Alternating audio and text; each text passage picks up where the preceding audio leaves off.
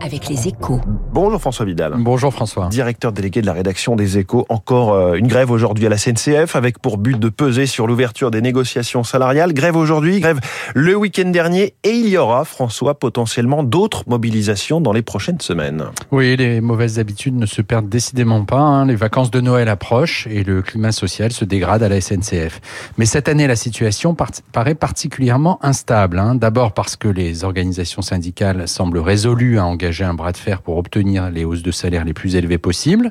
Une posture plus que discutable hein, quand on sait que la direction a déjà accordé, accordé 5,8% d'augmentation ces 12 derniers mois pour les bas salaires.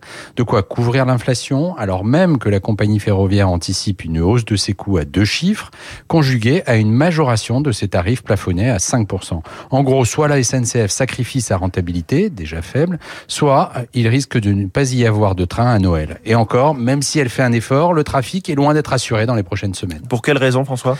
Ben Parce qu'une grève peut en cacher une autre, voire euh, deux autres. La première, c'est évidemment celle que pourraient déclencher les centrales syndicales opposées à la réforme des retraites.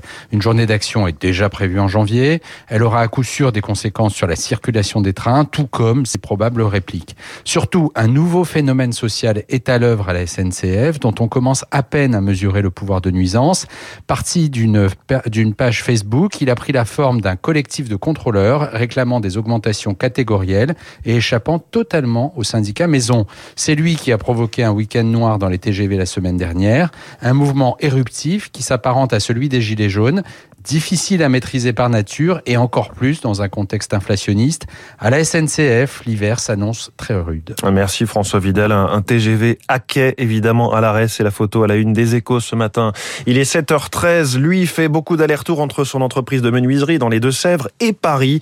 C'est le patron des petits patrons, François Asselin de la CPME, notre star de l'écho. À tout de suite.